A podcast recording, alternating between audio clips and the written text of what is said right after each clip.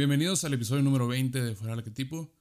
El día de hoy, pues quería primeramente dar las gracias, puesto que el episodio pasado fue un éxito, por así decirlo. La verdad es que ha sido el episodio que más gente ha escuchado y la verdad me agradó bastante. Fue una plática bastante amena. Si no lo han escuchado, pues bueno, pueden ir a escucharlo. El día de hoy voy a hablar de un tema que se me parece bastante importante para mí que estudio filosofía, que soy un filósofo y que quiero seguir en el camino filosófico, pero creo que en general, para cualquier persona que quiera aplicar y utilizar la filosofía en su día a día, con su carrera, con lo que sea, que yo creo que esa es eh, la principal función de este episodio, es compartir prácticamente como que la experiencia filosófica, el conocimiento filosófico, los pensamientos de los filósofos. Para esto he observado un fenómeno que no es nada difícil de encontrar en nuestra sociedad, sino que es algo que está ahí y tiene bastante tiempo y sigue siendo un boom, por así decirle. De hecho, creo que hasta todavía más en, en, en este año, en, en, esta pandemia, por así decirle. Y por eso mismo el título de este podcast es, de este podcast es Buscamos respuestas que no existen.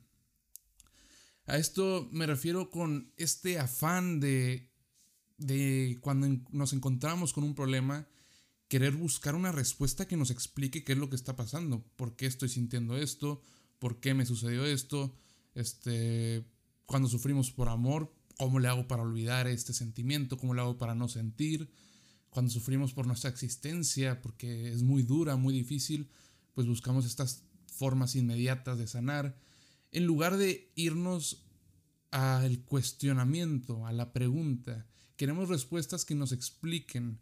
Pero peor, aún, lo que he encontrado, lo que pienso, es que no queremos una respuesta que nos explique. Todavía más que eso, queremos una respuesta que nos agrade esa misma respuesta y aparte que nos explique este, el resultado de, de la problemática de la que estamos hablando. Entonces todavía queremos saciar nuestra necesidad con algo que nos parezca correcto. No nos detenemos en la cuestión de que nos den la respuesta, sino queremos algo más, queremos esa respuesta que nos va a llenar. Y por eso mismo tenemos estos libros de autoayuda que son literalmente los libros que nos dan las respuestas que más nos conviene escuchar. No son respuestas duras, no son respuestas de estás haciendo, estás haciendo esto mal porque realmente todo en tu vida está mal. No, son las respuestas que llegan a ser de cierta forma motivadoras, pero están basadas en algo incorrecto. Bajo esta cuestión hablamos que los libros autoayuda nos dan respuestas.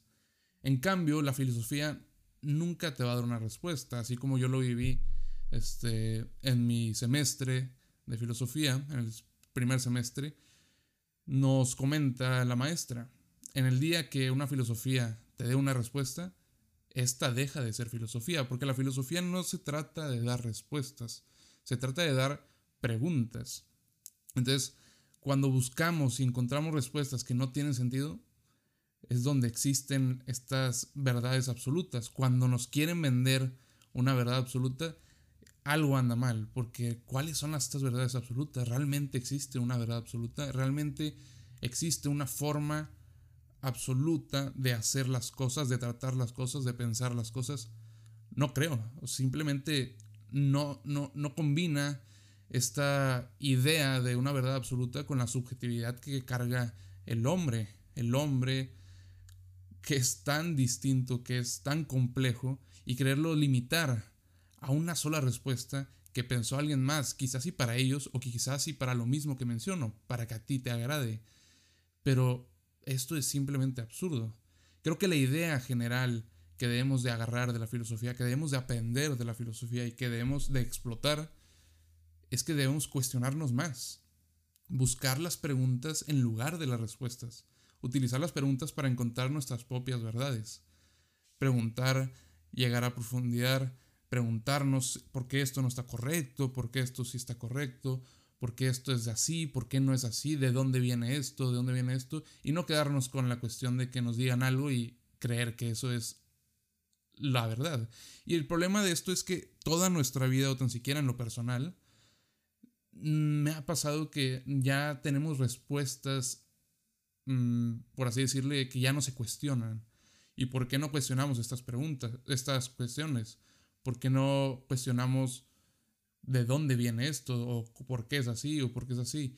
Entonces creo que la vida se vuelve una experiencia bastante limitante cuando nos están diciendo qué sí hacer, qué no hacer, por qué hacerlo, por qué así es, por qué ya existe eso, por qué no, en lugar de preguntarnos por qué es así, por qué no es así, etc.